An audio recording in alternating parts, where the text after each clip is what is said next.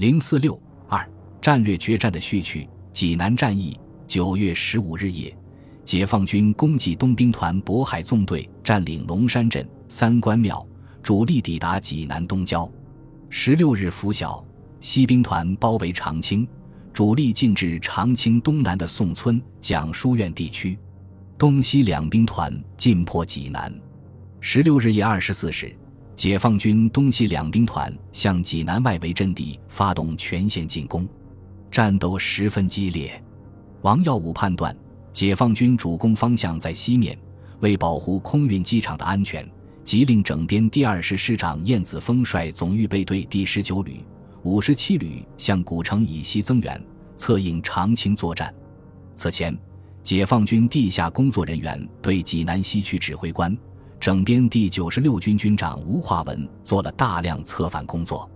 十七日拂晓，吴通过联络电台向解放军密报：王命燕子峰率六个团于十六日夜援长清以东，望注意。燕在古城预备于十七日解长清围。解放军西兵团即于十七日晚全歼长清守敌，并击退燕子峰一个团。各纵顺利推进，济南守军的王府庄、滕槐树、蒋书院、古城、断店、东山等据点相继失守，保四旅放弃齐河，未奉命令偷偷渡过黄河，撤至济南近郊。根据中央军委和华野部署，解放军东兵团在第一阶段战斗中只是助攻部队，西兵团则是目标飞机场的主攻部队，但前线将士战斗情绪高涨。对攻克济南充满信心。第九纵队司令员聂凤智主动挑起主攻济南的担子，在向各师团下达作战命令时，竟将助攻改为主攻，并指示所部：助攻不是佯攻，是真攻，而不是假打。我们全力以赴，整个战役稳有胜利把握。因此，东兵团攻击十分猛烈。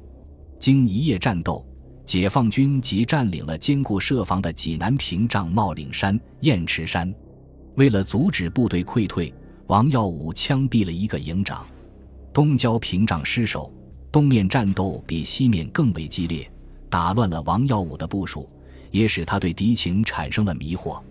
王即令十九旅和五十七旅回调东援，并令七十三师预备队及十九旅向解放军反攻，企图夺回茂岭山。雁池山阵地，但均被解放军击退，伤亡惨重，不得不撤至马家庄阵地继续抵抗。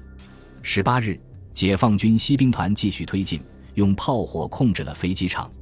国民党军空军被迫停止空运第七十四师增援部队。十七日夜，解放军西兵团已逼近吴化文部阵地。吴化文原属西北军系统，在国民党军中是杂牌军。在解放军的策反下，有起义的愿望。十八日凌晨，济南中共市委交通员李如刚赶到吴部，传达解放军要求：当前方部队接触时，贵军应迅速后撤集结。但吴化文尚在动摇之中，回避撤出阵地，要求在原地集结，请解放军转向商部进攻。策反工作进入极为紧张复杂的阶段，因此。西线战斗一度比较沉寂，由于吴的拖延，妨碍了解放军的推进。十八日夜十一时，解放军西兵团向吴化文部簸箕山阵地实施炮击，施加军事压力。经过地下工作人员的努力，吴化文终于下了决心，于十九日晚召开军官会议，全军两万余人宣布起义，撤出阵地。西兵团城市全部占领了飞机场。并控制了商埠以西地区，吴化文部起义使济南的防御出现了巨大的漏洞，战局严重恶化。王耀武张皇失措，对防守济南完全失去了信心。他一方面调整部署，收缩阵地，一方面分电蒋介石、刘峙、吴化文部投共，济南腹背受敌，情况恶化，可否一举向北突围？二十日凌晨。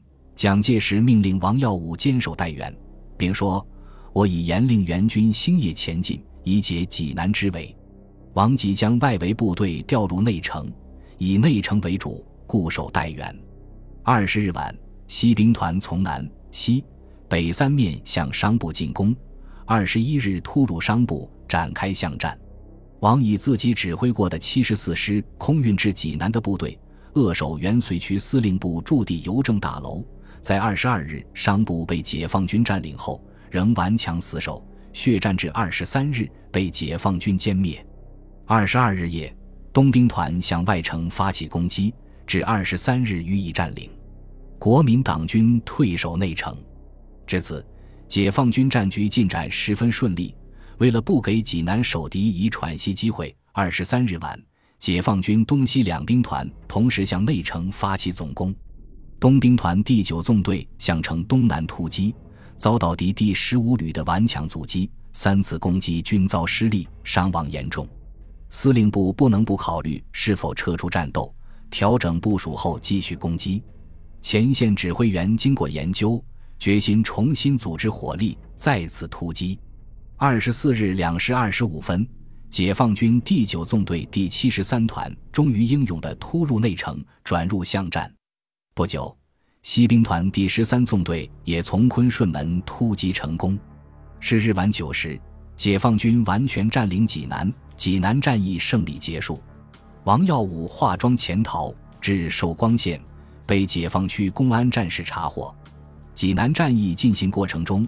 杜聿明企图等待解放军攻城部队遭到严重杀伤后，再率援军北进，夹击战力衰竭的解放军，所以计划于解放军攻击济南后第五天令部队出动。他对解放军的攻坚能力显然大大低估了。济南局势急转直下，杜聿明在蒋介石的严令下不得不提前北进，但解放军阻援部队已严阵以待。杜聿明部推进十分小心，加上天雨路滑，每天仅前进数公里，济南很快失守，迫使杜聿明急忙率部回撤，以免受到解放军打援部队的攻击。解放军以十四万人的攻城部队对国民党军十一万人的守城部队，在兵力上并无优势可言，但仅经过八天战斗，就攻下了国民党军长期经营、坚固设防的济南。这给解放军各部队以巨大的鼓舞，对国民党军的士气也予以严重的打击。济南战役的胜利构成了解放军战略决战胜利的前奏。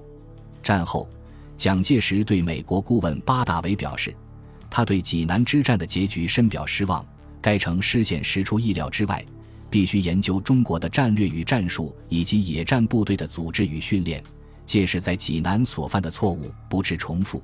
过去不惜任何牺牲以坚守强固据点或主要城市的老战略必须改变。